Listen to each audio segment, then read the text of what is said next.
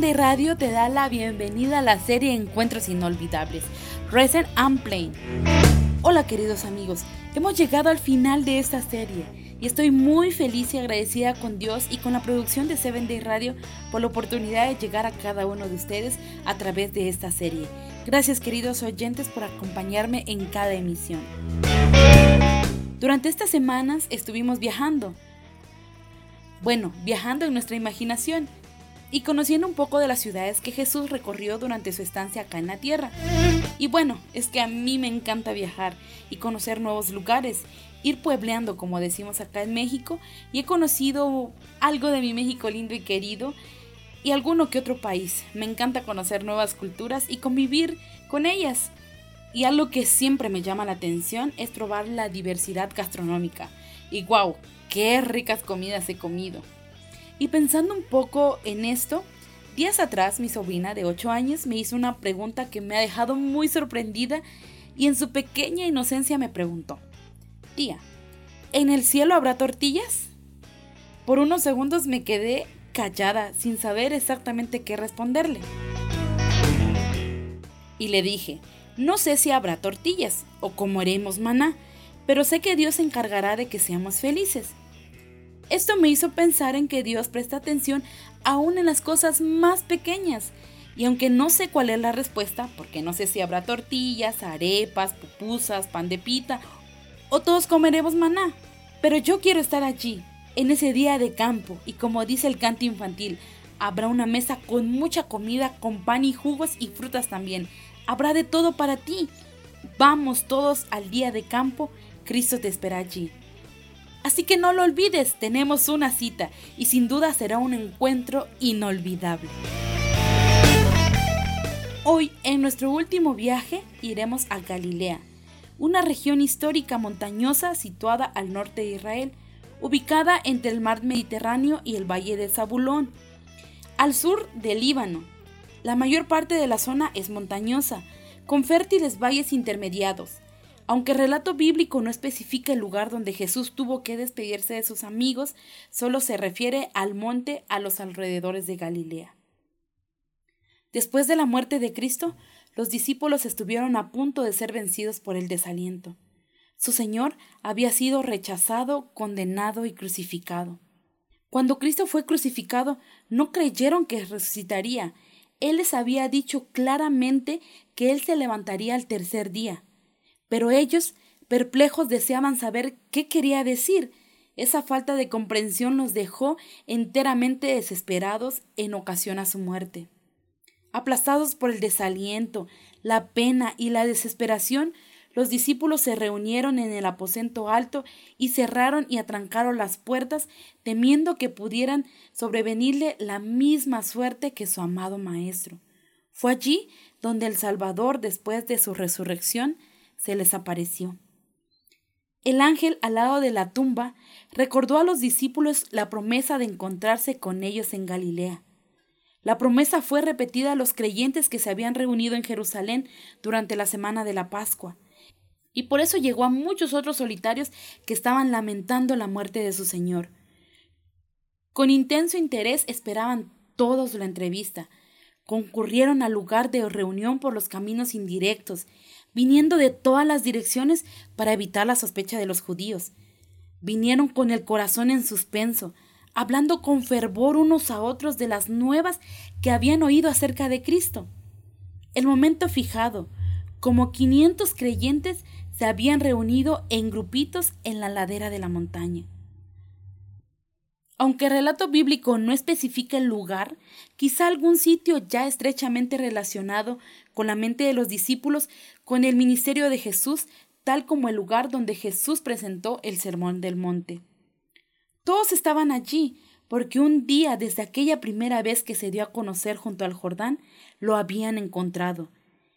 Eso era en realidad lo que los unía, la amistad de Jesús campesinos, pescadores, amas de casa, funcionarios médicos, extranjeros, pobres, ricos, hombres, mujeres, viejos, jóvenes, todos estaban juntos, ansiosos de aprender todo lo que podían de los que habían visto a Cristo desde su resurrección. De un grupo a otro iban los discípulos, contando todo lo que habían visto y oído de Jesús y razonando de las escrituras como él lo había hecho con ellos. Allí estaban José de Arimatea, sacerdotes e intelectuales fariseos excluidos del Sanedrín, excomulgados por declararse seguidores de Jesús, decididos a emplear su influencia y sus talentos haciendo causa común con los apóstoles del Nazareno. Allí estaba también reunido un centurión romano y varios soldados dispuestos a dejar sus armas para poder enrolarse a la lucha por la paz. Allí estaba también Mateo, el ex cobrador de impuestos, y sus colegas banqueros, empeñados ya no en aumentar sus riquezas, sino en compartirla y en convencer a sus antiguos clientes que la inversión más rentable es el tesoro del cielo, donde las ganancias están aseguradas definitivamente. Allí estaba María Magdalena y varias ex prostitutas famosas casi reconocibles, pasando desapercibidas, liberadas, viviendo ahora por y para otra clase de amor. Y allí estaban todos, tan diferentes entre sí, pero unidos porque un día hubo un gran encuentro en su vida. Jesús los había encontrado, porque sabía ver y escuchar, porque tras la fachada maquillada de una mujer pública intuyó una petición de ayuda ante la que no quiso permanecer indiferente, porque tras los obstinados argumentos de un doctor de la ley intuyó una inseguridad profunda y un deseo sincero de encontrar la verdad porque en el temblor de un hombre encaramado a un árbol percibió la sed espiritual de un marginado que no soportaba más su soledad. Porque en los reproches de Marta supo distinguir una enorme necesidad de ser aceptada y de encontrar una escala de valores coherentes.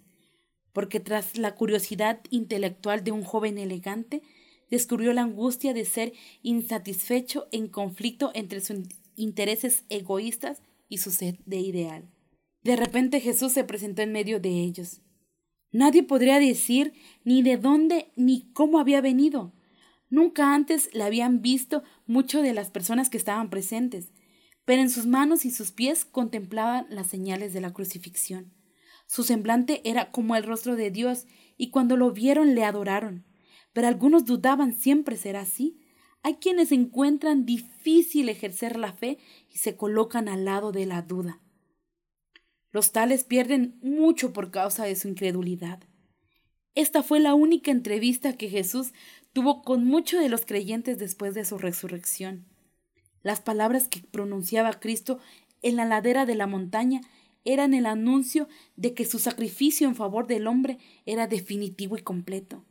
Las condiciones de la expansión habrían sido cumplidas, la obra para la cual había venido a este mundo se había realizado se dirigía al trono de Dios para ser honrado por los ángeles, principados y potestades. ¿Te has preguntado alguna vez qué habría sido de cada uno de ellos si no hubiesen encontrado a Jesús? ¿Qué habría sido de María de Betania? ¿Habría terminado apedreada en la plaza por la gente decente de su pueblo? ¿O ella tenía que seguir aguantando el tipo de burdel hasta acostumbrarse en la miseria del olvido en alguna enfermedad fatal? ¿Qué habría sido de Nicodemo si no hubiese hallado a la medianoche la búsqueda de la explicación de las escrituras y el verdadero sentido de nacer de nuevo? ¿Habría conservado la fe o seguiría a su lectura política de la Biblia, esperando la solución de los problemas humanos en la dictadura final de un supermesías militar? ¿Qué habría sido de Saqueo, el jefe de los publicanos, si no hubiese descubierto el secreto de la felicidad? ¿Durante cuánto tiempo habría seguido desfalcando al fisco y extorsionando a los contribuyentes para vengarse de la amargura de su frustración? ¿Qué habría sido, en fin, de Juan, de Pedro, de Leví Mateo y de todos los demás jóvenes a quien llamó discípulos si no hubiesen encontrado en Jesús el sentido de la existencia? Nadie podrá decirlo, ni siquiera ellos mismos. Pero ¿qué más da? Ahora si Jesús había venido a su encuentro y había dado a sus vidas un nuevo rumbo. Nadie podría decir tampoco cómo llegó una vez más al monte donde todos estaban reunidos, Había llegado una vez más hasta aquel lugar cargado de recuerdos.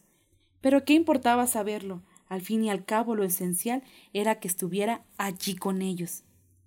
Y si eso era un milagro, ¿acaso no era un milagro mayor el que ellos estuvieran con él? Lo más impresionante es que aquel último encuentro con sus primeros amigos nos concierne también a nosotros, porque Jesús les confió la misión de compartir lo que Jesús había hecho en ellos y todo lo que había aprendido de sus encuentros con Él. Y es que el Evangelio no ha de ser presentado como una teoría sin vida, sino como una fuerza viva para cambiar la vida. Dios desea que los que reciben su gracia sean testigos de su poder. A aquellos cuya conducta ha sido más ofensiva, Él los acepta libremente. Cuando se arrepientan, les imparte su Espíritu Divino, los coloca en las más altas posiciones de confianza y los envía al campamento de los desleales, a proclamar su misericordia ilimitada.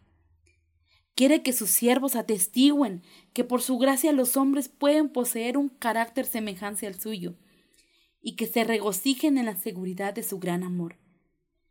Quiere que atestiguemos que no puede quedar satisfecha hasta que la familia humana esté reconciliada y reconquistada y restaurada en sus santos privilegios de hijos e hijas. En Cristo está la ternura del pastor, el afecto del Padre y la incomparable gracia del Salvador compasivo. Él presenta sus bendiciones en los términos más seductores. No se conforma con anunciar simplemente estas bendiciones, las ofrece de la manera más atrayente para excitar el deseo de poseerlas. Hacían de presentar sus siervos la riqueza de la gloria del don inefable. El maravilloso amor de Cristo enternecerá y subyugará el corazón cuando la simple exposición de las doctrinas no lograría nada. Y aquellos hombres y mujeres, ni más crédulos, ni más dotados que nosotros, serían capaces de desafiar todos los riesgos para hablar de Jesús impulsados por la certeza de que cumplirá su promesa. Ya no desconfían de lo futuro, sabían que Jesús estaba en el cielo y que sus simpatías seguían acompañándolos, sabían que tenían un amigo cerca del trono de Dios.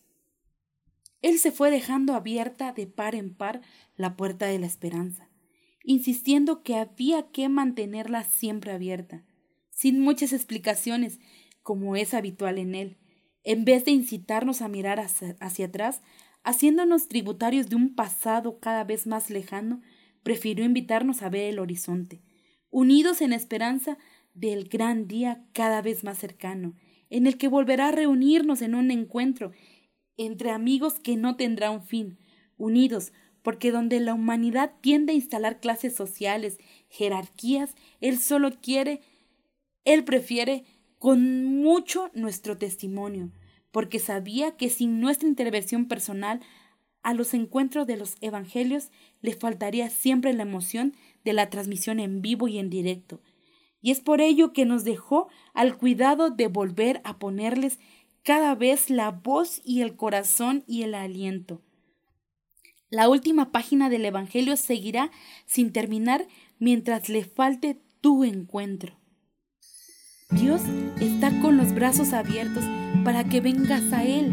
No importa cuál fuera tu situación, acude a Él tal y como te encuentres, tal y como estás, creyendo que todo lo demás corre por su cuenta.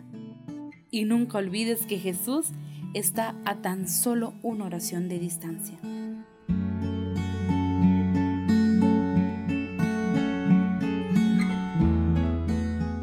Querido papito, Gracias porque siempre tienes tus brazos abiertos para recibirnos, no importando nuestro pasado, porque en ti tenemos un futuro brillante. Ayúdanos a buscarte a diario, que tú seas lo primero y lo último en que pensemos. Y una vez más te decimos, gracias por amarnos tanto. En Jesús, amén. Gracias por acompañarnos una vez más en esta serie de encuentros inolvidables y te dejo con este canto, Habrá valido la pena de Raymond Severino, a quien agradezco mucho por aceptar la invitación. Dios bendiga tu ministerio, amigo mío. No olvides seguirlo en sus redes sociales. Yo no sé qué hacer. siento que Dios culpable es, pues mi sufrimiento es por no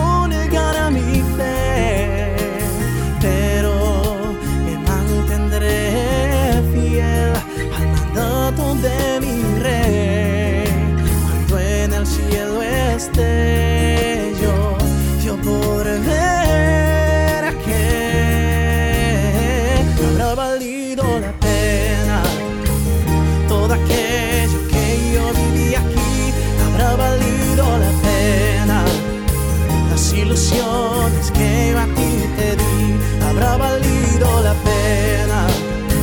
El sufrimiento que por ti pasé, todo aquello que por ti olvidé, todo aquello que yo rechacé. Habrá valido, habrá valido la pena. De mí se mofarán excluirán. Y me han dicho que yo no soy normal. Y por yo ser fiel, mucho más podría pasar. Pero me mantendré fiel al mandato de mi rey. Cuando en el cielo esté yo, yo podré ver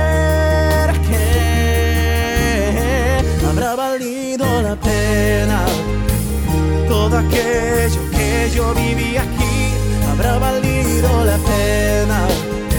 Las ilusiones que yo a ti te di habrá valido la pena. El sufrimiento que por ti pasé, todo aquello que por ti olvidé, todo aquello que yo rechacé habrá valido, habrá valido la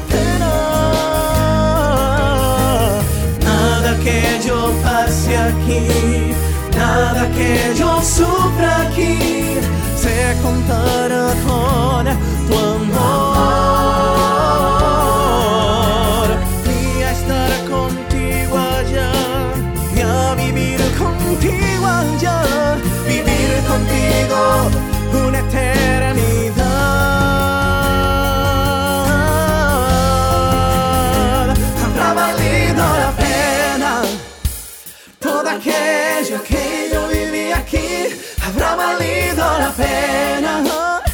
Las ilusiones que yo a ti te di habrá valido la pena. El sufrimiento que por ti pasé, todo aquel